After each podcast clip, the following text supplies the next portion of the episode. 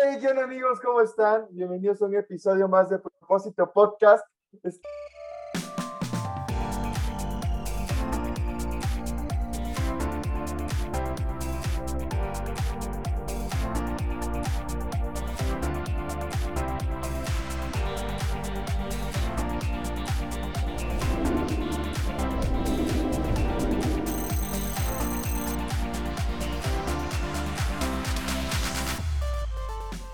Tenemos a un invitado especial que es Jorge Rubio desde aquí de San Luis Potosí. Pero ahorita le vamos a dar la bienvenida como se la debe. Pero como todos saben, tengo como a mi co anfitrión, como mi co-host, como lo que ustedes quieren, a Sergio desde Tapachula, Chiapas. ¿Cómo andas, bro? ¿Qué pacho? ¿Qué onda? ¿Cómo andan? Buenos días, tardes, noches, amigos, a la hora que estén viendo esto. Personas que nos están siguiendo por primera vez o que pues, ya tienen rato escuchándonos, ¿cómo están? Bienvenidos, bendecido día, espero que estén bien. Y pues feliz, contento, aquí estamos haciendo como el locutor, unos nada, pero ya, ya en serio, contento, súper alegre por grabar aquí con, con, con, dos grandes personas, con Emanuel, que pues todos los días aprendo de él, y pues aquí... Carnal, barba, esa barba. Se llama Anastasia. Mejor ya le damos la... No, pues ya le damos la bienvenida mejor a nuestro invitado. Le damos la bienvenida a nuestro invitado. ¿Qué onda, Jorge? ¿Cómo estás? ¿Qué onda, amigos? Bueno, pues bien contento y, también un poco apenado porque, híjole, aparecía ya que una cosa u otra, pero la neta, un gusto poder estar, estar con ustedes, muy contento.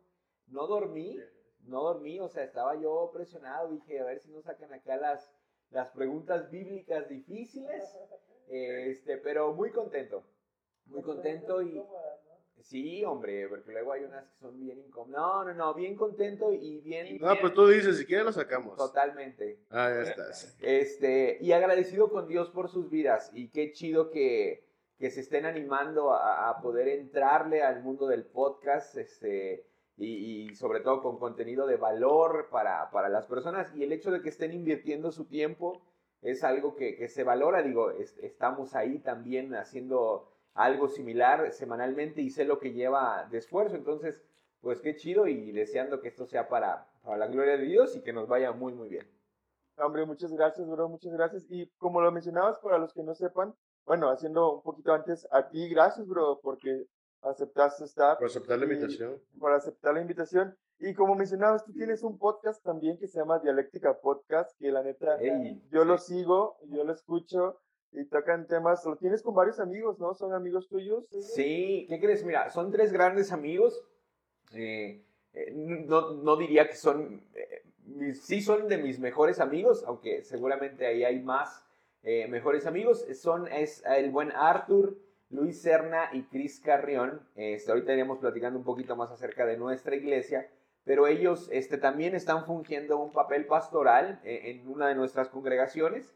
Y, estamos dándole. El, propósito de Dialéctica Podcast es llevar como situaciones de la vida diaria eh, al presente, pero con anteojos bíblicos, ¿no? Eh, aunque nos hemos por ahí salido un poquitillo, hemos estado tocando eh, temas un poquito más bíblicos, tenemos series, en fin.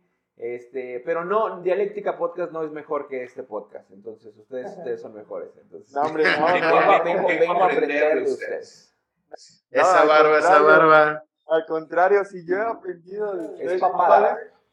es papada. de hecho, uno de los, uno de los eh, por los cuales yo, Manuel, eh, fuera que con Sergio platicamos, quise hacer un podcast fue porque te conocí y luego vi que sacaste un podcast y dije, sí. mentes, me gustaría también hacer un podcast a mí y ahí Dios empezó a mover mucho mi corazón como, como estábamos hablando, eh, tú, bueno, tú eres de aquí de San Luis Potosí, ¿no? O eres de algún otro lugar, ¿naciste? Cuéntanos un poco de ti. Ah, pero antes, perdóname, se me estaba riendo y Sergio no me, no me dice, vamos. Yo te dejo, yo te dejo. No, es que Sergio tampoco me dice y para, eso estás tú. ¿no?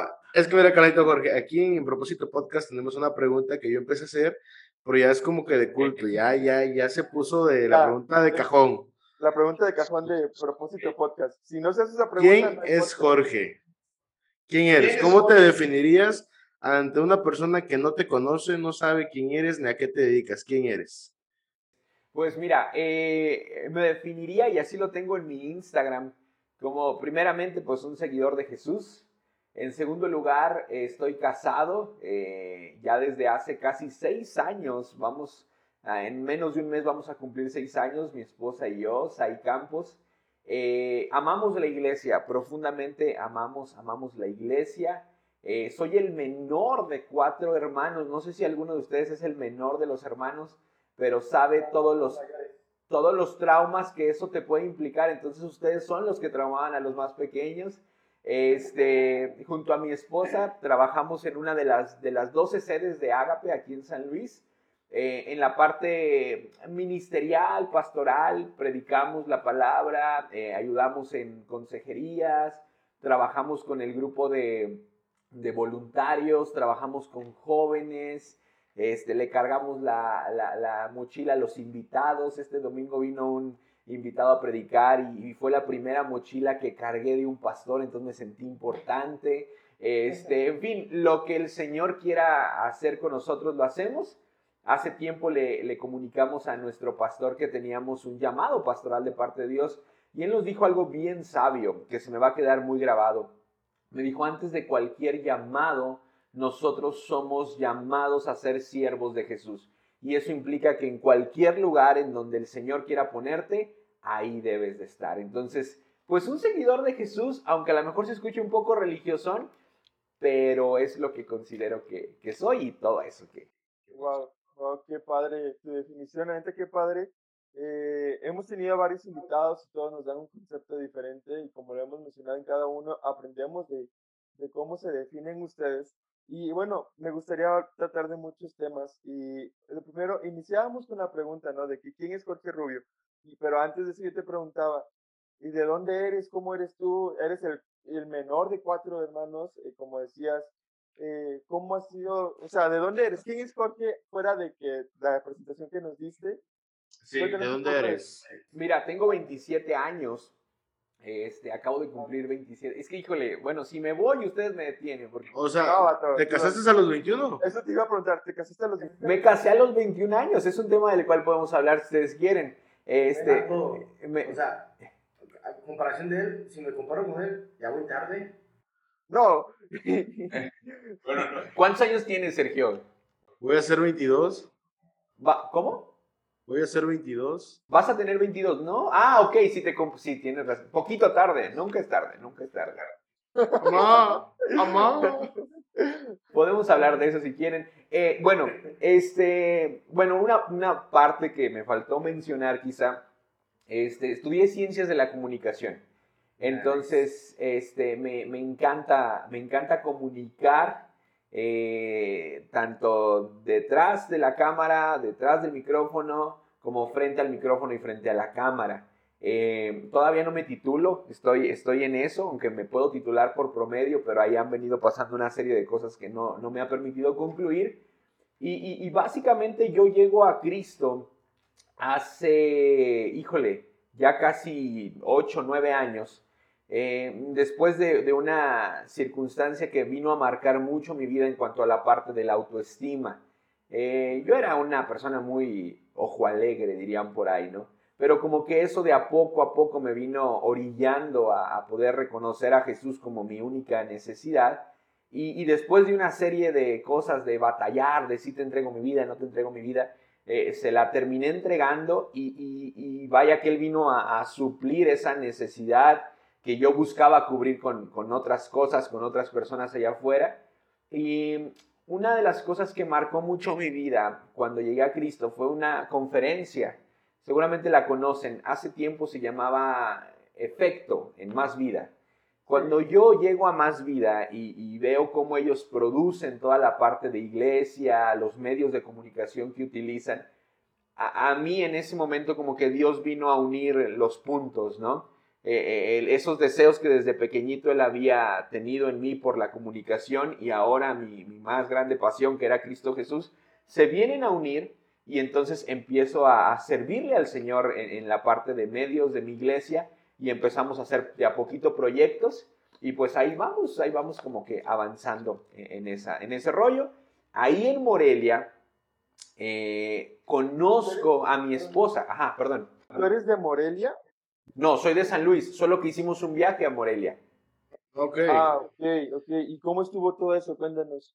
Pues en, en, en el, sí, eh, normalmente yo conocía de los pastores este, y conocía que la iglesia era una iglesia muy mediática, muy moderna, y como que ese fue el gancho que utilizaron para invitarme a la conferencia. Fue en el 2013. Entonces, ah, como que yo todavía andaba ahí en mi etapa de sí, no, probablemente, pero eso fue algo que terminó enganchándome por completo, ¿no? Y algo que decías, Emanuel, al principio en cuanto al propósito del podcast, es algo con lo que yo concuerdo mucho. Eh, creo que tenemos la oportunidad de comunicar a Cristo Jesús a través de diferentes plataformas y fue algo que yo me propuse en, ese tiempo, el poder empezar a hacer contenidos, a hacer cosas para mi iglesia para que otros conocieran a Cristo Jesús. Súper bien, súper bien. Oye, entonces tú no, por así decirlo, tú no eres cristiano de cuna, como se, normalmente se conoce. Tú tuviste un encuentro hace ocho años, contaste, ¿no? Sí. ¿Cómo fue ese encuentro? Y perdón, eh, me gustaría hacerte esa pregunta. ¿Qué fue lo que te motivó? Tú nos contaste que un, hay problemillas que te incitaron a eso. Sí, sí, estaría genial que nos puedas compartir un poco de eso porque pues hay personas que puede que estén pasando por lo mismo y, cuéntanos un poco de, testimonio de todo eso. Sí, pues mira, básicamente yo venía saliendo de una relación muy tormentosa, de una relación llena de, codependencia muy cañona. Eh, yo desde muy chavito eh, batallé mucho con la parte de, de mi autoestima, o sea, literal. Eh, bueno, me voy a abrir por completo. Eh, desde, desde chiquito yo, yo tengo, tenía, no sé, ahora me dicen que no, no sé si sea porque la gente me ama y no me quiere hacer sentir mal. Yo, tenía a lo que tradicionalmente se le conoce como un ojo visco. Entonces, esa fue la carrilla desde la primaria, la secundaria, la preparatoria y ya parte de la universidad no sucedió. Pero esa parte de mi autoestima tan debilitado me llegó a querer como sobresalir en ciertas cosas y en ciertas áreas. Entonces yo encontré la, las relaciones amorosas como que una salida para poder sentirme aceptado, al punto en el cual yo empezaba a, codepender de las personas que estaban conmigo. Y, así fue, como después de una relación de casi, eh, pues desde la secundaria hasta el primer año de la universidad, este, muy, muy dolorosa, muy enfermiza, llega un punto en el que digo, esto por más que pareciera que me está llenando, no me está llenando. Mi mamá comienza a ir a la iglesia, yo comienzo a ver que mi mamá empieza a tener un crecimiento enorme eh, en su fe, empieza el Señor a, rescatarnos de diversas crisis económicas. Y yo digo, bueno, si, si Dios lo pudo hacer con cierta cantidad de dinero que debía a mi familia, seguramente lo puede hacer conmigo, con mi corazón. Y así fue. Entonces llegué a Cristo, Él empezó a sanar, me comenzó a exigir fue un año, sinceramente, donde todavía como que las cosas no iban tan bien, como que me decidía y como que no, pero a lo largo de ese año comencé a soltar, a soltar, a soltar, al punto que me di cuenta que Cristo Jesús era lo que yo necesitaba y toda esa necesidad de codependencia, de alcohol, de fiesta, fue desapareciendo. Una de las cosas que más temía yo perder eran mis amigos. Yo siempre he sido una persona muy amiguera. Entonces yo decía, brother, no marques, o sea, yo tengo amigos que pues toman, que les gusta la fiesta, el reventón a full, y me voy a quedar sin amigos. Pero una de las cosas que más celebro después del matrimonio que Dios me ha regalado con Sai es la vida de mis amigos. O sea, Dios vino a suplir enteramente esa necesidad que yo tenía, solamente fue cuestión de dar un paso y un salto de fe. Y así fue como, como me convertí eh, a, grandes, a grandes rasgos. Wow, qué padre. Sergio, algo que decir. No, sí, o sea, es que es cierto, a veces tenemos el miedo, más que nada, y eso a veces como jóvenes, de los amigos, ¿no? Porque está de que, eh, o qué te van a decir, o que te dejan de hablar y todo. Yo cuando empecé, que empecé a ir a la iglesia, igual e, e, era ese, era ese miedo. Pero ya llega el momento en el que Dios te da y te, y te, y te y das a entender, ¿no? No ocupas otro amor, otro cariño más que el mío. Y créeme que a mí, o sea, ya me daba igual si me hablaban o no me hablaban. Ya llegó el momento en el que yo ya subía que un versículo al día a la vez, uno por semana, luego dos por semana. Ahorita agarré uno del diario. Mis amigos, el grupito de amigos en realidad eran como cinco o seis que se fueron, o sea, que Dios me lo quitó porque yo empecé a hacer otras cosas, pero se va ese grupo de amigos y en la congre yo encuentro, en mi congregación, yo encontré otro grupo de amigos.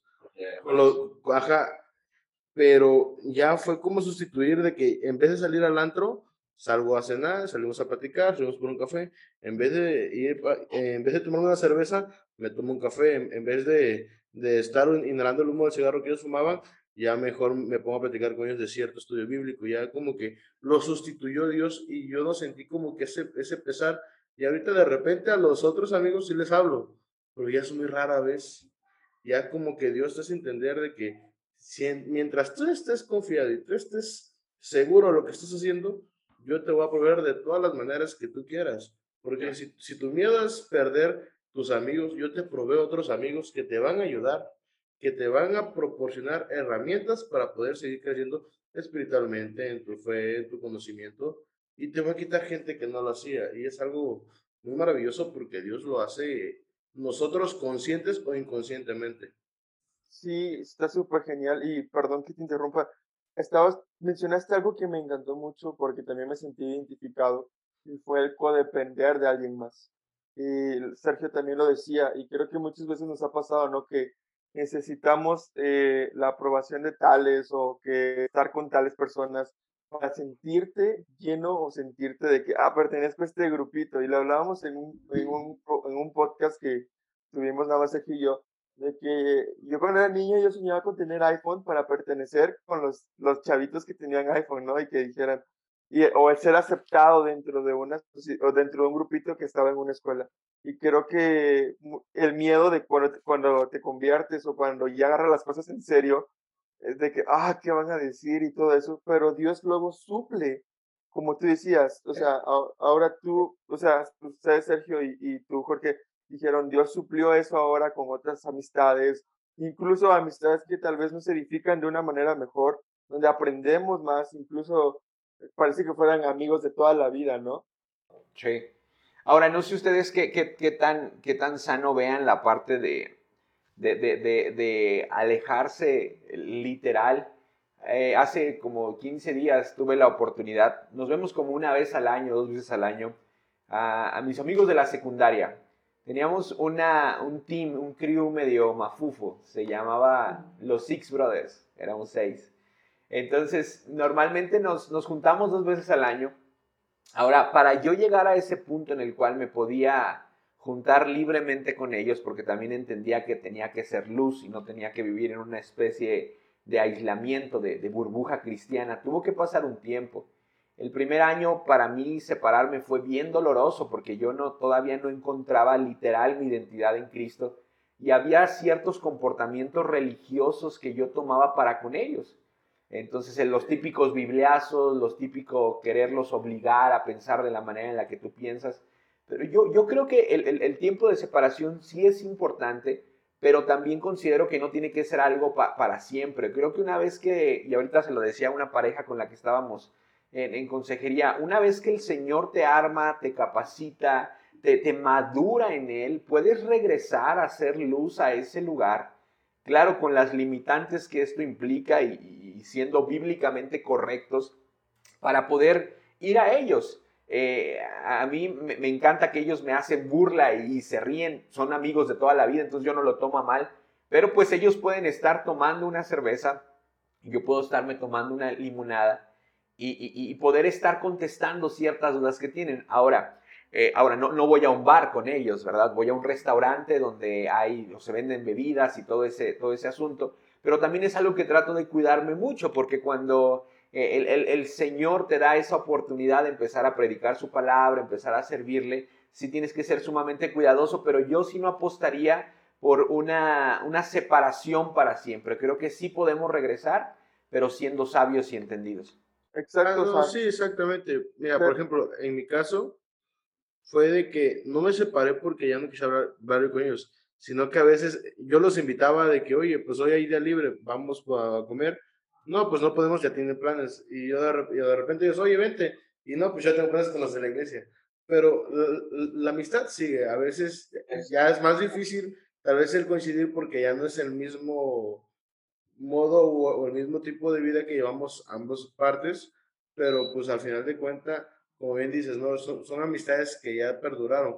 Por ejemplo, yo con, con mis amigos de la prepa, pues ya uno ya es papá, pues yo, yo le digo que es mi compadre, a su hija la quiero un montón. Los veo muy pocos, pero cuando voy, su hija es para mí, es una niña, es un, es un amor esa niña. ¿no? Y pues, son amistades que tal vez no se ven tanto porque ya no se coincide en el tipo o estilo de vida, pero sí se trata de llegar por lo menos una que otra vez al, al año para reunirnos, pues tratar de hacer el esfuerzo de y sí seguir con ellos. Yes. Súper, súper. ¿Y cómo aprendiste tú, Jorge, a depender totalmente de Jesús? ¿Cómo fue ese proceso que viviste? Ah, aún es difícil depender en muchas cosas, en muchas áreas, pero en cuanto a esto que nos contábamos, ¿cómo ha sido tu proceso? Yo creo que se me viene a la mente cuando tienes a un amigo atrás tuyo y, le dices, me voy a aventar y, tú tienes que estar seguro de que él te va a cachar en mi caso, eh, nunca me habían hecho esa pregunta, pero es algo que yo constantemente le animo a las personas a hacer, a que puedan depender de Jesús. Y creo que la dependencia no se puede experimentar a menos de que le des el beneficio de la duda a Jesús de que Él te va a suplir lo que te hace falta. O sea, a menos de que digas, Señor, Aquí está la relación que tanto tiempo me estuviste pidiendo. Aquí está el mal hábito que tanto tiempo me estuviste pidiendo. Hasta que no hagamos eso, creo yo, y así, así lo hice, fue que me di cuenta que entonces Él podía suplir mis necesidades. Porque a veces estamos como en un estira y afloja, ¿sabes? O sea, te doy poquito y quiero ver la gloria de Dios o quiero ver la libertad bajo mis malos hábitos, quiero ver eh, eh, a Dios supliendo todo lo que yo necesito, pero no me animo a darle todo. Entonces yo creo que para aprender, y así lo viví porque literal, así lo hice, dije, bueno, en la iglesia me están diciendo que Dios puede suplir todas mis necesidades. Y se me viene a la mente esta historia de la mujer samaritana, ¿no? Que se acerca con Jesús al pozo y que empiezan a tener una plática en la cual el centro de la plática es el agua. Y Jesús está hablando de saciar la necesidad que tiene la mujer samaritana. Pero a menos de que la mujer no le diera el beneficio de la duda para saber si Jesús iba a poder o suplir no la necesidad, entonces ella no se iba a dar cuenta. Entonces es un paso de fe, literal. Si Dios te está pidiendo algo, creo que se lo tenemos que entregar y, confiar que Él va a hacer lo que dijo que haría. Porque de otra manera, pues creo que no, no, se puede experimentar el respaldo de Dios. Wow. Oye, pero ponte, eh, o sea, tú dices que nunca te habían hecho esta pregunta y tú, tú incitas a que podamos depender de Dios. Pero tú mencionabas que es como el beneficio de la duda también y es un paso de fe, es un salto de fe. Eh, ¿Qué tan difícil fue para ti dar ese salto ese paso, ese beneficio de la duda? Porque como decías, a veces es un suelto y afloja donde, ay, es que quiero, pero también quiero esto, pero es que también quiero verte a ti. ¿Cómo, ¿Cómo fue todo eso? Mira, buenísimo, Emanuel, ¿eh? Nunca había estado de este lado, ya sé lo que se siente. Este, no fue fácil, no, no, no, no fue fácil, imagínate este, dejar una, un estilo de vida que había, llegado, ya había llevado desde la, de, la, de la secundaria. Eh, y te voy a ser bien sincero y le voy a ser bien sincero a las personas que, que nos están escuchando. En muchas áreas fue de a poco los, alcohólicos anónimos, los AA, dicen un día a la vez. aunque yo no soy tan partidario de, eso literal en todas las cosas. Eh, en, algunas, en, algunas áreas eh, fue de a poco. Eh, por ejemplo, una de las cosas con las cuales yo lidié bastante fue con la parte de pornografía. O sea, yo pornografía la, utilizaba para, para saciar mi autoestima. Entonces, recuerdo que incluso en la secundaria, y el otro día vi un meme o vi que alguien comentó algo así, yo, yo le tenía que mentir a mis amigos haciéndoles creer que yo ya había tenido relaciones sexuales con mujeres para no sentirme menos a ellos. Entonces yo, yo en esa área sexual, yo tuve que ir aprendiendo a dejar la pornografía y a dejar de depender la pornografía de a poco. Eh, en otras cosas sí fui más radical, por ejemplo, esta, esta, esta relación, aunque me tardó quizá un año entender que ya no tenía que estar ahí. Una vez yo dije, hasta aquí y hasta aquí, y dije, Dios, venga tu reino, ¿no? Literal, o sea, que venga tu reino a mi vida en esta área. Eh, pero creo que cuando el pecado te viene a lastimar de una manera tan seria, tú y yo tenemos que hacer lo posible por tomar decisiones radicales.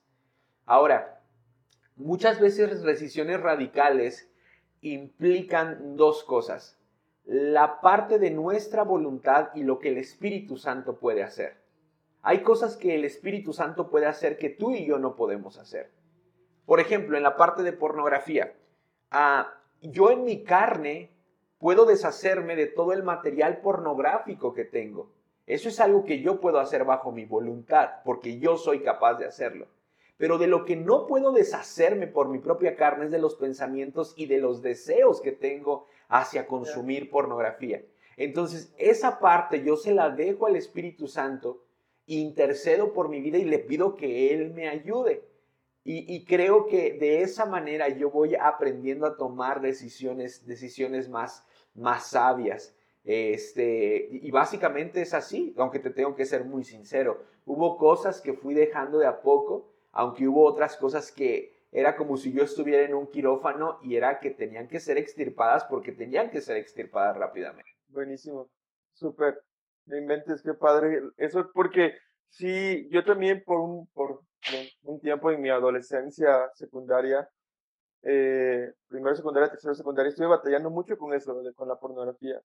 Y, y era como que tú decías, o sea, carnalmente tú podías dejar eso, y, y pero los pensamientos, todo eso que venía, solo el Espíritu Santo lo puede hacer y, y, lo podemos, ponte, alguien que roba, no sé, puede abstenerse a robar, puede abstenerse a tomar las cosas, a salir a, asaltar, ¿no? Pero en su mente ya está maquinando de que, ay, si salgo hoy en la noche puedo hacer esto, a esta persona mira lo que trae, y o sea, solo el Espíritu Santo puede actuar, ¿no? Y que es cuando nosotros le damos la libertad, porque también el Espíritu Santo, Dios no lo va a hacer a la fuerza de que, a ver, ahí voy, ¿no? Es cuando nosotros damos ese permiso y esa libertad y queremos, como dices tú, que el reino de Dios sea establecido en nuestras vidas. Sí. Ahora, perdón, déjame decirte algo. Y yo creo que también muchas personas, o muchos de nosotros, no nos animamos a interceder por nosotros mismos. Porque hay una parte de la cual no somos responsables y capaces de hacer, como la parte de los pensamientos o el deseo por robar. Pero hay muchas personas que no se animan a pedirle al Espíritu Santo que les quite esos deseos.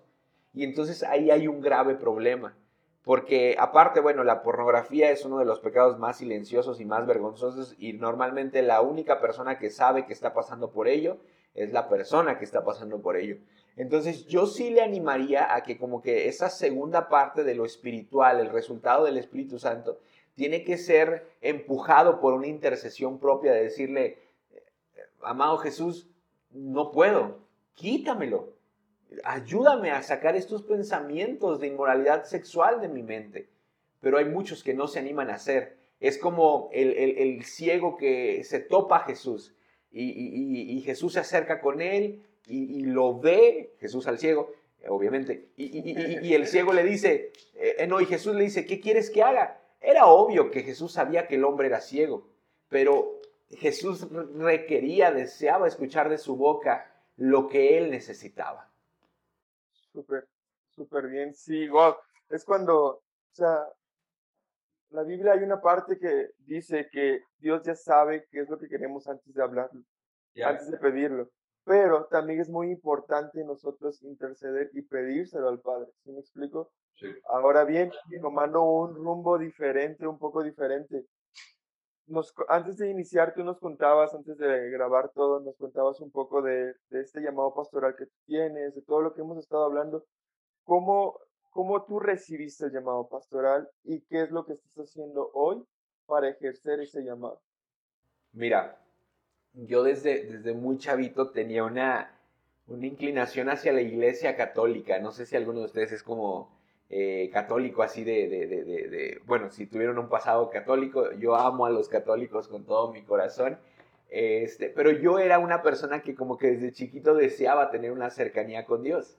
Ah, no sé si en algún momento escucharon o les tocó eh, los rosarios de la Virgen. Entonces, entonces eran el 12 de diciembre los tamales. A mí me, ¿Los rosarios o los tamales, Sergito? Es que, es que si no rezabas no te daban tamales. Ah, ok, ok, ok. Entonces, a mí me fascinaba que, que, que, que, la Virgen llegara a mi casa, que tocara en mi casa. Y yo era el, este chavito chiquito que estaba con el rosario en mano, que se sentaba a poder rezar y al que todas las señoras decían, ay, qué bonito niño, mira cómo reza. ¿Y tú eres el que estaba adentro? Sí, claro, sí, sí, sí. Sí, yo, a mí me encantaba. Entonces, como que desde chico Dios empezó a querer tener una, una cercanía, una intimidad conmigo. Yo mucho tiempo fui fotógrafo de eventos sociales y, yo valoraba mucho el sermón que el sacerdote daba. A mí me, me, me, encantaba y yo como que lo medio calificaba y todavía más aún cuando llegué a la iglesia veía qué tan bíblico era y, a mí me gustaba mucho la parte del, del sacerdote que ah, usaba ciertas estrategias para comunicar. Y, como que decía, híjole, pues estaría como que chido, ¿no? Pero no me animaba a dar el paso por todo lo que implicaba. Ya después empezamos a servir en la iglesia, mi esposa y yo, ya de casados, empezamos a involucrarnos un poquito más en la parte, en la parte ministerial, en la parte del servicio. Pero algo que me vino a marcar mucho, aunque el llamado a ser pastor eh, no lo determina el 100% eso, es, es la predicación. A mí me encanta predicar de la palabra, me encanta, me fascina, es una de las cosas que más disfruto hacer. Eh, me encanta estudiar la Biblia y poder encontrar revelaciones y armar un mensaje y preparar un mensaje. Y, yo desde ese momento empecé a, a, sentir que eso era lo que yo quería hacer el resto de mi vida. La primera vez que prediqué, dos personas se acercaron y me dijeron que sentían de parte de Dios que yo tenía un llamado pastoral.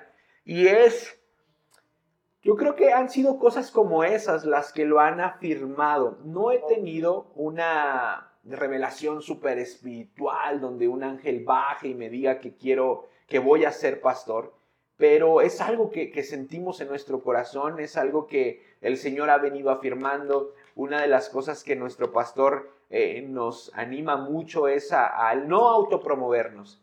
Pero cuando tú escuchas que las demás personas te empiezan a ver como una figura pastoral que, que, te llaman pastor. De hecho, hay un libro que se llama Me llaman pastor, que está muy bueno. Entonces, como que el Señor empieza a afirmar eso y, lo empezamos a ejercitar eh, un poquito. Eh, como les decía, estamos trabajando con, con, los ministerios aquí en la congregación.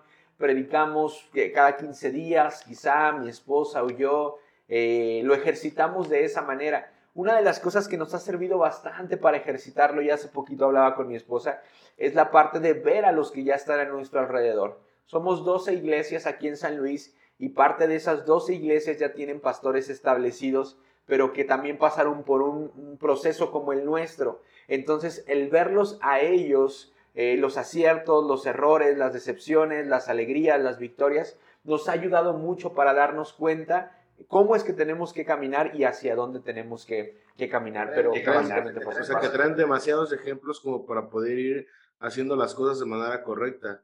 Y por ejemplo, lo que decías ahorita de que varias personas se han acercado y es como que sientes el llamado. Hace poco, hace como tres semanas estuvo con nosotros aquí una pastora en la iglesia, porque ella es de acá, pero se dedica a andar en, en ciudad en ciudad, este, ya la conoce, Isabel Contreras, y ella decía sobre, sobre tu nombre en la tierra y sobre tu llamado. El nombre en la tierra es el nombre que tú puedes decirle a la gente porque es como ocupan llamarte acá. O sea, por ejemplo, en tu caso Jorge, en el caso de Manuel Emanuel, en el mío Sergio.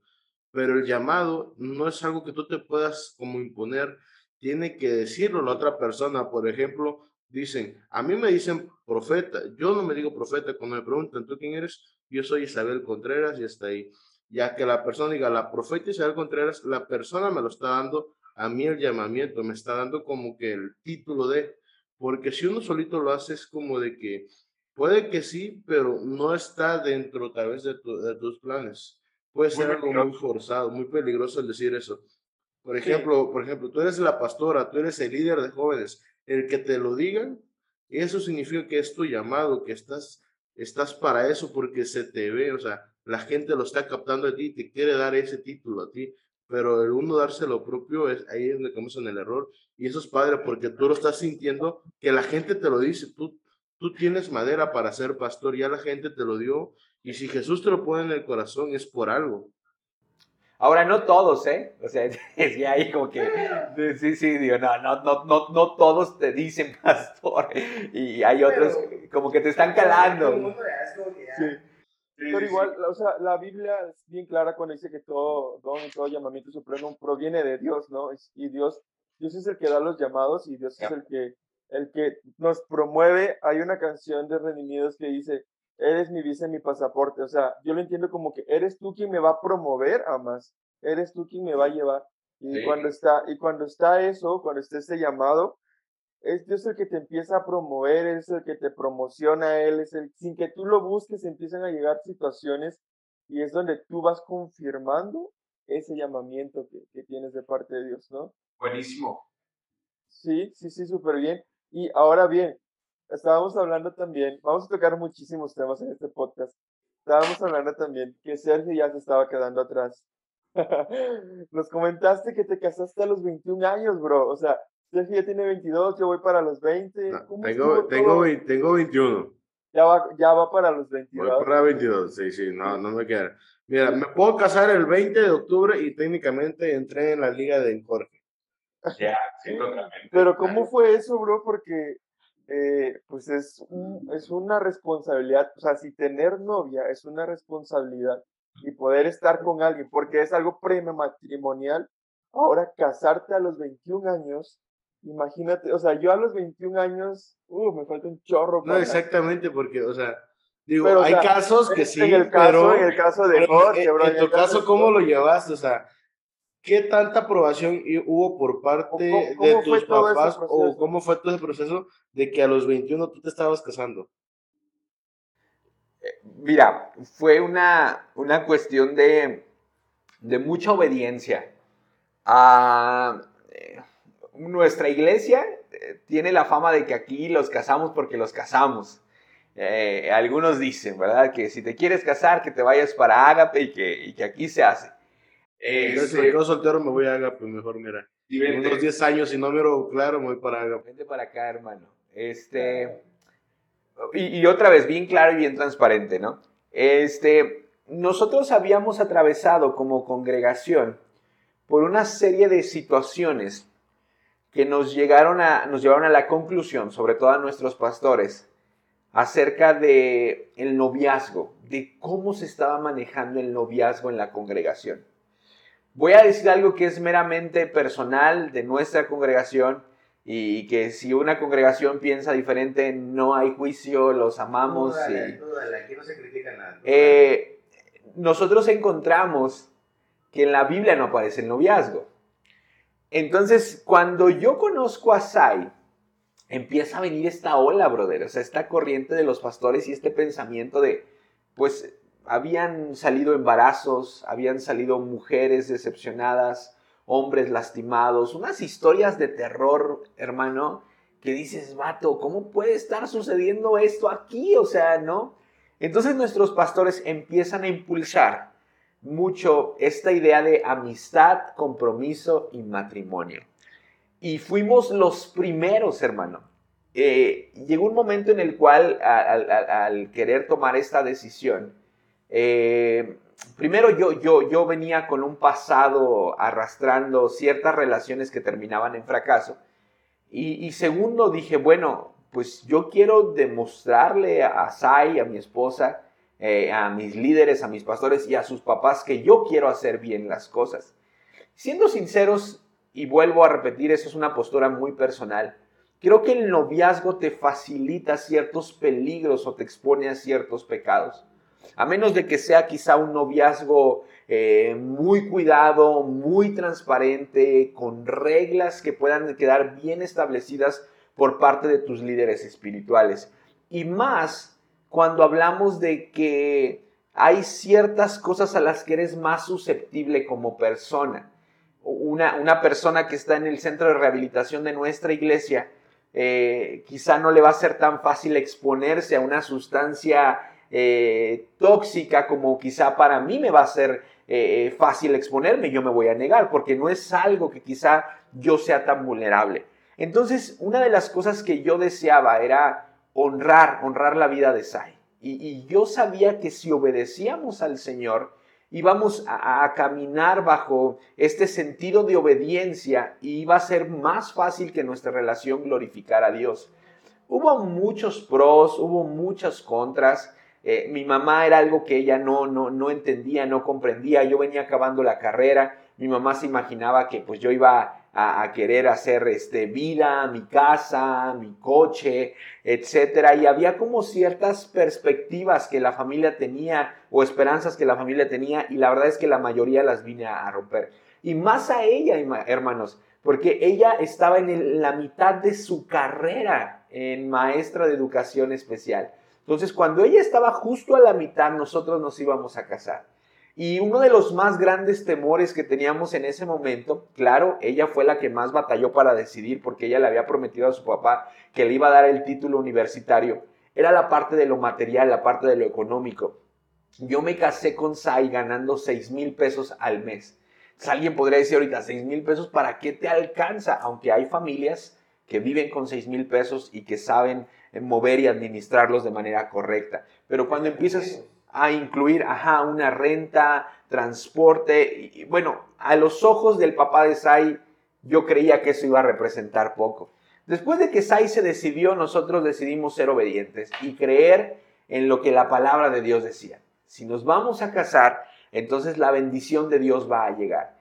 Y así fue. No quiero ser romántico, ni verbo, ni mucho menos, pero a partir de que nos casamos, una bendición especial de parte de Dios vino para nuestras vidas en lo económico. Neta, o sea, fue algo que tú no te explicas, o sea, no te explicas cómo el Señor abrió tantas puertas. Y una de las cosas que yo concluyo de todo esto es que la obediencia siempre trae bendición. Ahora, esa es nuestra postura de nuestra iglesia, pero seguramente los jóvenes que nos están escuchando reciben otra postura de liderazgo. Yo te llamaría a que puedas ponerte en obediencia ante la postura que está en la palabra de Dios, añadida a la de tus pastores. Y esa relación que tú tienes va a terminar siendo exitosa. Entiendo que muchos pastores dicen, bueno, pueden tener noviazgo, pero bajo estos lineamientos. Yo les llamaría con todo mi corazón a los jóvenes a que se apegaran a esos lineamientos de manera exigente y drástica para que la relación pueda ser exitosa. Y básicamente eso, eso fue lo que sucedió Ahora ya el 25 de julio, ya falta poco y no tengo regalo, oren por mí. Este, cumplimos seis años de casados y han sido de las mejores experiencias. Va a llegar el regalo, hermano, va a llegar la provisión para comprar un buen regalo para tu esposa. Amén. Sí, así es. Oye, mencionaste algo que me gustó mucho y llamó mi atención, que detrás de la obediencia hay una bendición. Ya. Detrás de un orden hay una bendición. Y es muy claro, bro, porque muchas veces eh, como humanos, como carnales, como jóvenes, nos queremos saltar muchos pasos y hacer cosas que no corresponden. Sí, no sé si me doy a entender. Sí, sí, sí. Y, y, y tú lo mencionaste muy bien.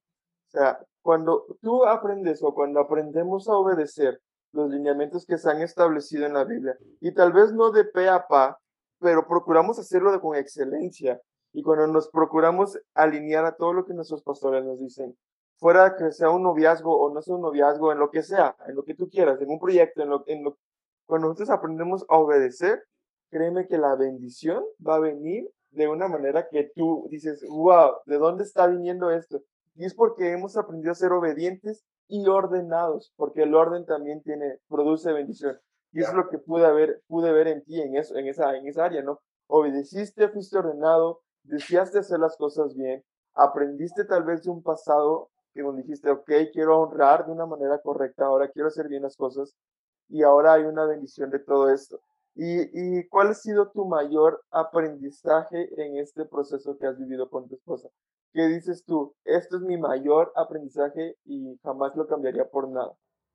El, el significado que tiene el ser una sola carne, eh, literal, o sea, ah, cuando entendemos esto de manera correcta, eh, empieza a, empezamos a levantar el estándar de nuestro matrimonio por, dos cosas.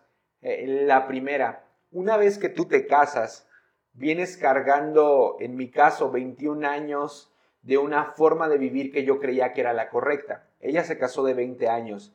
Ella venía cargando con 20 años de una manera de vivir en la cual ella creía que era la correcta o que al menos era una forma funcional de vivir. Cuando los dos llegamos a vivir juntos, esas culturas chocan y entonces tenemos que tomar una de las decisiones que más ha marcado el rumbo de nuestro matrimonio y esa decisión fue crear nuestra propia cultura de vida. Porque cuando un matrimonio o cuando uno de los dos en el matrimonio se quiere afianzar con todo a esa manera de vivir que únicamente le beneficia a él o a ella, es muy difícil que el matrimonio avance. Entonces había ciertas cosas que yo veía quizá en la vida de mi papá o en la vida de mi mamá que a ellos les funcionaban, pero que quizá en mi matrimonio con Sai no iban a funcionar de la misma manera. Entonces aprendí eso, que Sai y yo somos una sola carne y que por esa razón tenemos que crear una sola cultura, una cultura propia familiar. Y eso nos ayudó bastante. No hablo de que nos despojamos al 100% de lo que habíamos aprendido, no, porque había muchas cosas que nuestros padres nos habían enseñado que eran buenas, había otras no tan buenas, y de esas sí nos despojamos. Y, la segunda cosa que yo aprendí del ser una sola carne es que cuando yo lastimo a mi esposa, me estoy lastimando a mí mismo. Cuando yo bendigo a mi esposa, estoy bendiciéndome a mí mismo y viceversa. A veces escuchamos matrimonios que se desviven literal por lastimar a, su otra, a su, pareja, y, después ellos se dan cuenta que, los que se están lastimando a sí mismos son ellos. Y, ese es un significado bíblico, que somos una sola carne y lo que tú le hagas a tu esposa o la manera en la que tú bendigas a tu esposa es como la bendición va a llegar a tu vida. Entonces son esas dos cosas que han sido muy claves en el crecimiento del matrimonio. Estábamos muy chavitos, pasamos por una enfermedad de mi esposa hace tres años y medio más o menos. Fue eh, diagnosticada con algo similar al lupus. Eh, ay, se me fue el nombre, púrpura trombocitopédica. Llegó, a, llegó al hospital eh, con su nivel de plaquetas más bajo y estuvo internada unos días, poquito antes del 24 de diciembre de hace como tres años más o menos.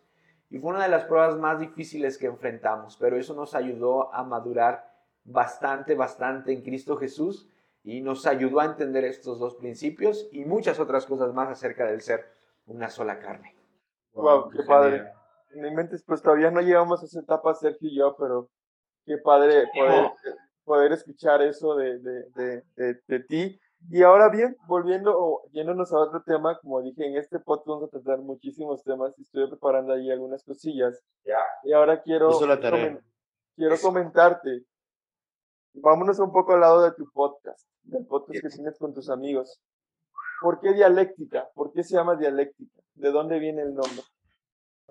Mira, la, idea comenzó, eh, de hecho los primeros episodios, tú escuchas que tomamos una nota que está pasando en el presente y de ese presente nos vamos a la palabra y lo contrastamos. Si, no si, no, si mal no recuerdo, el primer episodio es el de la vacuna del COVID. Entonces, ahí hablamos acerca de teorías conspiracionales y todo esto. La dialéctica eh, se caracteriza por tener una tesis y una antítesis y el resultado de esas dos es la síntesis. Si alguien me está escuchando y me equivoqué, perdóneme, pero entonces eh, la, la, tesis representa en Dialéctica Podcast el pensamiento cristiano que tenemos, la Biblia. La teología. La teología. Y la antítesis representa el pensamiento de un no creyente. Siempre, siempre, siempre, siempre, siempre, siempre, siempre tratamos de ponernos en el lugar del no creyente. De qué se estaría planteando un no creyente acerca de esto. O deja tú el no creyente. Cuando tú predicas la palabra, una de las mejores, de las cosas más saludables que puedes hacer es creer desde el primer minuto que no todos están de acuerdo con lo que tú estás diciendo. Porque si tú crees que todos están de acuerdo con lo que tú estás diciendo, estás en un grave error y te vas a llevar una gran decepción. Entonces, eso lo trasladamos al podcast y hemos tocado temas del diezmo, de las teorías conspiracionales, del fin del mundo, pero siempre utilizando el recurso de la antítesis, poniéndonos en el lugar del no creyente y, pudiendo eh, hacernos a nosotros mismos las preguntas difíciles que un no creyente nos haría. Hace tiempo grabamos el de feminismo. Es, en el que, es el que peor nos ha ido. O sea, eh, yo sí estaba así como que, híjole, sinceramente no me gustó del todo el episodio. Ah, invitamos a una mujer, fue un grave error porque éramos, eh, bueno, no creo que haya sido tan grave porque no creo que hayamos tenido una postura equivocada, pero al final de cuentas no todos están de acuerdo con, lo que tú estás haciendo. Y nos fue pésimo, aunque el número de vistas y escuchas eh, le, fue bien, pero fue el episodio más criticado aunque el hecho de que ese episodio haya sido tan criticado abrió la puerta para que otros episodios se quedaran, eh, otras personas escucharan esos episodios. Entonces, básicamente eso es lo que, lo que tratamos de hacer. El día de mañana está por salir uno acerca de Abraham y, se llama Abraham el hombre imperfecto. Entonces, hablamos acerca de cosas que Abraham vivió que quizá vienen a tumbar esa, esa imagen tan, tan sacra, tan sagrada que tenemos acerca de Abraham, obviamente sin faltar al respeto, pero sí llegamos al análisis de la Biblia desde un punto en el cual el no creyente lo vería. Una de las cosas que Abraham cometió eh, en sus primeros años de llamado fue cuando él entrega a su esposa Saraí en Egipto. Él miente. Exacto. Sí, él dice, si, si digo que eres mi esposa, me van a matar a mí. Por, causa tuya, sí. Y entonces, eh, y, nos metemos al contexto de por qué mintió. Por ejemplo, ¿por qué se llevó a Lot? Cuando Lot, cuando Dios le había dicho, deja tu tierra y tu parentela. Entonces, eh, eh, ahora, obviamente, siempre tratamos de aterrizarlo a, un sentido bíblico y correcto y entrar en una buena hermenéutica. y, sí, claro, porque no, no vamos a, a, tirar ahí como cosas sin sentido y dejar a la gente pensando mal, ¿no? Nos despiden a los cuatro, porque aparte los cuatro trabajamos para la iglesia. Entonces... Entonces, sí, no te preocupes. Entonces, básicamente por eso es dialéctica podcast. Este, Ahora, no, no nada más los que están afuera de la iglesia piensan diferente a nosotros. Hay mucha gente dentro de la iglesia, cristianos dentro de la iglesia, que piensa diferente a nosotros. Eh, eh, pero bueno, esa es otra historia. Sí, no, y siempre nos vamos a tomar con eso. Pero ahora bien, eh, se me fue el avión. Ok, ya. Eh, tú mencionas que son cuatro de tus grandes amigos o muy grandes amigos tuyos. Ok, ¿y cómo, por qué nació este, el podcast que tienes? ¿De dónde fue tu idea? ¿Fue la idea de alguien más? ¿Cómo, cómo está todo ese rollo? ¿Quién fue loco que llegó diciendo, hagamos esto? Luis, Luis, Serna. Luis Serna en una plática. Mira, y, y Arthur, Arthur lo sabe, y neta no es por ser o sea, jactarnos ni nada. Pero Un saludo a Luis y a Arthur. y a Cris Carrión también. También. Y están invitados al podcast por si gustan estar. Sí, claro, claro. Van a traer muy buen. Sacando episodios para la tercera temporada. Sí, claro. Te, te, te, los contacto y tienen que estar porque tienen que estar. Los obligamos y no terminamos su contrato con Dialéctica Podcast. ya está. Ya Este, mira, no sé si, yo, yo creo que es algo que nos pasa a la mayoría, pero siempre que nos juntamos, la mayoría de las veces nuestras pláticas terminan hablando acerca de la iglesia o de la Biblia. Entonces, cuando nosotros eh, empezamos a platicar un día acerca de justamente la relación de un cristiano con sus familiares cuando el cristiano se convierte, y empezamos a hablar acerca de las fiestas, de qué debe de hacer un cristiano cuando quizá llevan alcohol a una fiesta y, él está empezando, qué actitudes debe de tomar. Y fue en una, en una fiesta justamente, no había alcohol, obviamente, de un amigo. Este, y ahí dijimos, vato, hay que grabar un podcast. Estos temas están chidos. Y, y, a partir de ahí, o sea, como a veces un día vino uno de nuestros obreros interculturales, que es el buen chino, que está en Costa Rica, y cuando empezamos el podcast, dice, esto es como una plática, con, normal de nosotros, pero con micrófono. Entonces, es, eso, lo empezamos con la finalidad de poder llevar lo que platicamos a, la grabación y aunque pues esto sí requiere de más estudio eh, y más dedicación y más seriedad, porque sí, hay veces que, que sí, sí, sí podemos caer en un error. Y ya cuando gente te escucha y, veo que les pasa a ustedes, ya cargas con una responsabilidad de saber lo que estás diciendo y poderte responsabilidad, responsabilizar de lo que estás comunicando. Sí, sí, la verdad es que sí es una responsabilidad súper gigante la que tienes cuando estás comunicando y más algo y este, tienes que estudiar, ¿no? Y, y, más los temas que ustedes tocan, la neta a mí me gustaron un buen. mi podcast favorito, el episodio favorito que, que para mí, que de ustedes, es el, hablan sobre este pastor de Hilson. Oh, el de Carl Lenz. Ajá, sí, no me acuerdo su nombre, pero me acuerdo que dije, me dio curiosidad porque ya había escuchado la noticia y dije, ¿cómo van a tratar este tema?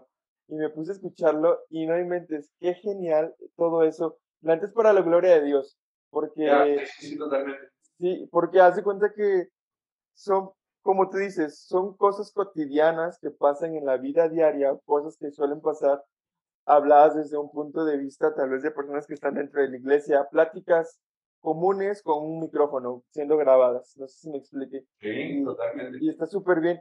Y ahora, ¿cuál es, el, cuál, ¿cuál es la visión a futuro para dialéctica? ¿Qué tienen ahorita para dialéctica? ¿Cómo va todo esto? Mira, queremos llegar a 52 episodios, que representa un año de episodios. Nosotros hacemos un episodio semanal. La gente nos... Ay, la, gente, los miles. No, no. Muchas personas nos han estado... Pésimo, pésimo, brother. Eh, nos han estado pidiendo que grabemos los episodios. Grabamos algunos sí y algunos no por cuestión de producción. ¿Grabar visualmente? Sí, porque hay mucha gente que escucha el podcast y que le desespera porque no es auditiva. Hay personas que son visuales y le gustaría vernos. Entonces, pero por cuestiones de trabajo eh, en la iglesia, todos estamos metidos, o sea, todos tenemos un ministerio, todos tenemos consejerías, es muy pesado. Entonces, nos gustaría llegar a los 52 episodios. Queremos ir a Ciudad de México los próximos meses tenemos algunos contactos allá, queremos estar ya allá y poder invitar a las personas a, grabar. Tenemos al menos dos contactos seguros. Entonces, pues yo creo que acabar los 52 episodios, después de ahí ver hacia dónde Dios nos quiere llevar y seguir haciéndolo o, o no. O sea, estamos muy abiertos, pero algo tiene que suceder. La verdad es que muchas personas se han acercado con nosotros, nos han dado gracias, como dices, para la gloria de Dios totalmente. Este, aunque ahorita la primera meta es llegar a 52, mañana estaríamos grabando el episodio número 30. Entonces, faltan pocos. Ya faltan pocos, wow, qué padre. Y es de constancia y disciplina, ¿no? Todo esto. De, Muy Muchísima constancia y disciplina. Ahora bien, yo también eh, te conocí estando en el DEO. El DEO, para los que no sepan, es el Día Estatal de Oración, es una es un movimiento que es aquí en San Luis, donde todas las iglesias cristianas se reúnen, si se podría decir así, para orar, para adorar y para alabar. Y bueno, yo tuve el privilegio, como mencionaba el pastor Osva, que ya estuvo en el podcast pasado a este, o, va, o va a estar, eh, mencionaba que ser, eh, hay un momento de alabanza y adoración y yo me tocó estar en el teclado y ahí fue donde conocí a ti. Y me llamó muchísimo la atención porque yo te veía atrás y luego te veía trabajando en equipo y luego te veía haciendo las cosas y es como que, wow, esto es de, de reconocer porque muchas veces un líder, entre comillas, un líder nada más viene y delega y se queda sentado esperando a que el equipo haga. Pero lo que yo noté en ti fue, ok, tengo que darle con la cámara y te movías con la cámara. Ahora tengo que estar en esta cámara y fallaba la Mac, te ibas a la Mac a ver qué pasaba sea, y manejabas a tu equipo o al, al, al, equipo que tenías bajo tu mando en ese momento de una manera súper padre. ¿Y cómo, cómo ha sido eso, el, eh, el saber cómo liderar de una manera correcta y sana al equipo? Porque te digo, bien fácil hubiera sido para ti estarte sentado atrás viendo cómo nos equivocábamos y cómo, y solo decir, no, pues ponle rec y ya, que grabe solito, ¿no? ¿Cómo, por, ¿Por qué haces eso? Yo creo que, eh, bueno, primero la, la, enseñanza de nuestros pastores, muy acerca de lo que dice la palabra, acerca de, de, Jesús. Como líderes, eh, sí, y no es algo que desee, pero la Biblia lo dice, el que quiera ser más grande entre ustedes tiene que servirle a los otros. No deseo la grandeza, no lo hago por esa motivación, pero creo que un verdadero líder está para, para servirle a los demás. Eh, entonces, sí, y, siguiendo el ejemplo primero bíblico de Jesús, después de nuestros pastores, algo que me encanta de nuestro pastor Arturo es, es que él, él, él siempre tiene un espacio para ti, siempre, siempre, siempre. A pesar de que está pastoreando a 12 pastores o a 12 líderes aquí en San Luis Potosí, él siempre va a tener un espacio en tu agenda para, para poder atenderte y es, es ese, ese espíritu, esa cultura que él nos ha, nos ha inyectado. Y la tercera, la neta, es que soy medio perfeccionista. soy medio perfeccionista, entonces, este, esa es la razón por la cual no hemos sacado Dialéctica Podcast en video totalmente. Porque yo soy de la idea de que si vamos a hacer algo, lo tenemos que hacer bien. Eh, ellos dicen, brother, ponemos una cámara. Yo soy muy exigente con las cosas que veo no digo que sea el mejor, porque no lo soy. Hay cosas que, hay personas que yo, yo admiro demasiado, que tienen menos recursos que nosotros y que lo hacen fenomenal y, me gusta aprenderles. Entonces la tercera creo que sí soy algo, algo perfeccionista, aunque con el paso del tiempo lo he tenido que venir aprendiendo, lo he tenido que venir soltando. Y, y hace un año que estuvimos en el DEO, menos de un año, fue una etapa bien complicada para mí. Yo creo que pues para todos estábamos en plena pandemia y aunado a lo que teníamos que sacar del DEO, teníamos que eh, sacarlo de la Congre. En ese tiempo grabábamos en las cuatro sedes de las que está al frente el pastor Arturo, grabábamos un mensaje y grabábamos una alabanza a la semana, una, una, un, set de alabanza a la semana. Entonces, una de las cosas que yo procuré era tener la, mejor actitud, hermano. Y neta, neta, no lo digo por ser jactancioso ni... nada pero sí, yo dije, tenemos que meterle a esto la mejor actitud porque ya veníamos bastante golpeados por la pandemia. Eh, y recuerdo que ese día que acabamos orando de, terminar la, alabanza, eh, yo dejé la cámara ahí y empecé a orar, empecé a seguir al pastor Osva con lo que yo estaba, lo que él estaba orando y fue un tiempo de refrigerio bien chido. Fue un tiempo de refrigerio bien chido en el Espíritu Santo donde yo literal le decía a Dios, ya, o sea, frena esto frena esto, trae sanidad y todo eso. Y creo que en ese último momento, cuando dimos corte a la última canción, pude conectarme con el Espíritu Santo. Pero creo que muchas veces es imposible conectarte con el Espíritu Santo cuando no tienes una actitud correcta. Eh, y creo que la actitud, pues me ayudó mucho, no sé, no sé si mucho o poco, pero me ayudó mucho, porque durante todas las grabaciones, no solamente del Deo, también en las de la Congre, yo estaba muy desesperado porque mi relación con Dios se había fragmentado muy cañón, porque eran días de grabación entero, noches de edición, no había tiempo de orar, no había tiempo, bueno, sí había tiempo, digo, saben a lo que me refiero, eh, eh, eh, y, y yo trataba de estar expectante a lo que Dios quería hablar, entonces recuerdo algo bien curioso, estábamos en la grabación de Agape Niños, ahí en Oriente, donde fue el Deo, y ellos empezaron a, cantar o a, bailar la, la, coreografía, la de Jehová es mi pastor. Y... Brother, yo empecé a llorar con esa rola, o sea, el Espíritu Santo me empezó a ministrar porque yo ya estaba deshecho, yo ya estaba así como que ya, Dios, que esto se acabe. Y, y, y, y, el Señor me empezó a ministrar, entonces yo estaba así como que me paraba y decía, ok, hoy toca grabar acá, allá, hay que tener la mejor actitud y mi esposa es una de las personas en las que más me ayuda con eso. O sea, me frena mucho, me recuerda, a veces estoy en una reunión y estoy muy serio por cosas que han pasado y nada más me hace así como que cara de sonríe, sonríe, sonríe, como esta Bárbara de Regil. No, no como Bárbara de Regil, pero sí me recuerda que tengo que sonreír. Sí, sí, sí. No, no, no como ella. ¿Cómo ves, hermano? Y pues así básicamente fue esa, esa parte, esa buena etapa. Wow, qué padre, qué padre todo lo que hemos estado aprendiendo eh, en este podcast. Eh, Jorge, Sergio, ¿algo que te gustaría comentar? No, pues lo que decía es algo muy bonito. A veces que unos piensan que no, pero el tratar de hacer las cosas bien es algo muy bonito. Y tratar de hacer las cosas bien para el Señor, para, la, para, para quien te dio los dones que estás ocupando para quien te dio los dones que tienes en esta tierra, Mato, no te queda más que hacerlo como agradecimiento, porque, o sea, Él te los dio, pues, Él te pensó así. Tú dices, no, es que yo porque miré una cámara una vez y yo quise empezar a tomar fotografías. Sí, pero Él te lo puso en tu corazón que quisieras y Él te dio la habilidad de poder aprenderlo y poder perfeccionarlo. Y ahora, ¿qué mejor manera de agradecérselo? Que cuando estás haciendo, produciendo algo para Él, lo hagas de la mejor manera. A mí, me, a, mí, me pasaba, por ejemplo, en la congregación, ellos, ellos lo tenían con un celular, ellos transmitían con un celular por Zoom. Cuando yo empecé a ir, porque yo pedía permisos para poder llegar, porque te dicen, a ver, va a ser nada más para 20 personas la presencial y los demás por Zoom. Pues yo me yo he metido, no, pues no, pues yo quiero tantos lugares para mí y mi familia.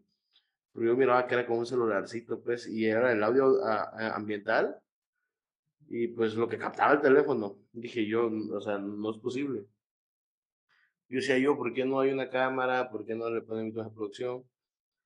Por eso yo lo puse. Y a, y a, mí me gustaba el cine y la fotografía. Viene el buen fin, me compro mi cámara. Nunca supe qué hacer. Vuelvo otra vez, queda la cámara ahí un mes rezagada. Y mi pastora se va a una boda a Mazatlán porque se casaba la, la hija del pastor de allá. Y transmitieron la, la, la prédica, la reunión. Okay. Este, y ya fue que vi que empecé, porque ellos tenían una tele ahí, empezamos a verla. Y, y, y, miraba una cámara, y luego miraba un cambio de cámara, y luego miraba otro cambio de cámara. Dije, ah, qué padre. Yo creo que lo puedo hacer con la cámara que tengo para empezar. Y ya fui, pues dije, pues es que tengo la cámara. Ya no me gustaba cómo era el audio, porque el audio era la cámara y el audio era ambiental a lo que captaba el micrófono de la compu. No, pues una tarjeta de audio. Y dije, no, pues que ya no me gusta cómo se ve, porque ahora no es una cámara. No, pues pongo otra cámara de este lado. No, pero es que nada más son dos cámaras y nada más de acá y ahora que ya no se ve. No, pongo otra cámara acá. Y poco a poco uno va perfeccionando y te dicen, oye, ¿cómo le haces? Pues la neta no sé, Dios me dio, o sea, el querer hacerlo y cuando se te mete algo que es de Dios y Dios te lo dice, lo vas a hacer para honra y gloria mía, Él te va dando el conocimiento y las y el recurso también para poderlo hacer porque pues Él, él te lo da y pues hay que usarlo para Él. La Biblia, la, la Biblia es muy clara cuando dice que Él pone el querer como el hacer su voluntad y su voluntad es buena, agradable y perfecta, ¿no? En todo tiempo. Entonces yo creo que cuando nosotros tenemos un corazón dispuesto, así como lo hemos visto en ti, Jorge, un corazón dispuesto el por servir, un corazón por amar, por hacer todo bien. Y, sabemos que eh, como humanos vamos a errar y vamos a fallar y todo, pero cuando estamos en esa disposición de, como te dijiste, Dios, ¿sabes qué? No puedo, ayúdame. Esa disposición y ese corazón con con un deseo correcto se encamina bajo la voluntad de Dios y todo empieza a obrar como Dios quiere que haga y es lo que hemos visto aquí. Y, para ir concluyendo, Jorge, algo que te gustaría a ti, o un tema que te gustaría hablar, o algo que te gustaría dejar, no sé, una frase, algo que leíste, algo que viste, a aquellas personas que, que nos están escuchando, que tú digas, siento que esto podría servir para, para estas personas. Sí. Pues, pues mira, recientemente, y de hecho estoy por, por escribir un mensaje acerca de, de esto, Recientemente perdimos a un tío muy, muy querido de, parte de mi esposa y fue literal una, una, injusticia. O sea, él no tuvo por qué haber eh, perdido la vida como la perdió. Fue una injusticia a manos de, pues de personas que, que no conocían del amor de Dios. Y, y, y empezaron a venir una serie de pensamientos acerca del por qué cómo, dónde estaba Dios, aún en medio del caminar en Cristo, aún cuando predicas, aún cuando das consejería, vinieron esos pensamientos. Y, desde meses atrás el Señor ya me venía recordando esto y ya me venía como queriendo comunicar lo siguiente y es acerca de, que la justicia le pertenece a nuestro Dios y de que nuestro Dios hace, hace justicia. Y, yo creo firmemente lo que dice, dice Romanos, y creo que ahorita lo parafraseabas o lo decías, que para los que amamos a Dios, todas las cosas nos suceden para bien o todas las cosas cooperan para bien. Entonces, dos cosas. Yo creo firmemente que aun cuando estamos plantados en un mundo de injusticia, nuestro Dios va a hacer justicia.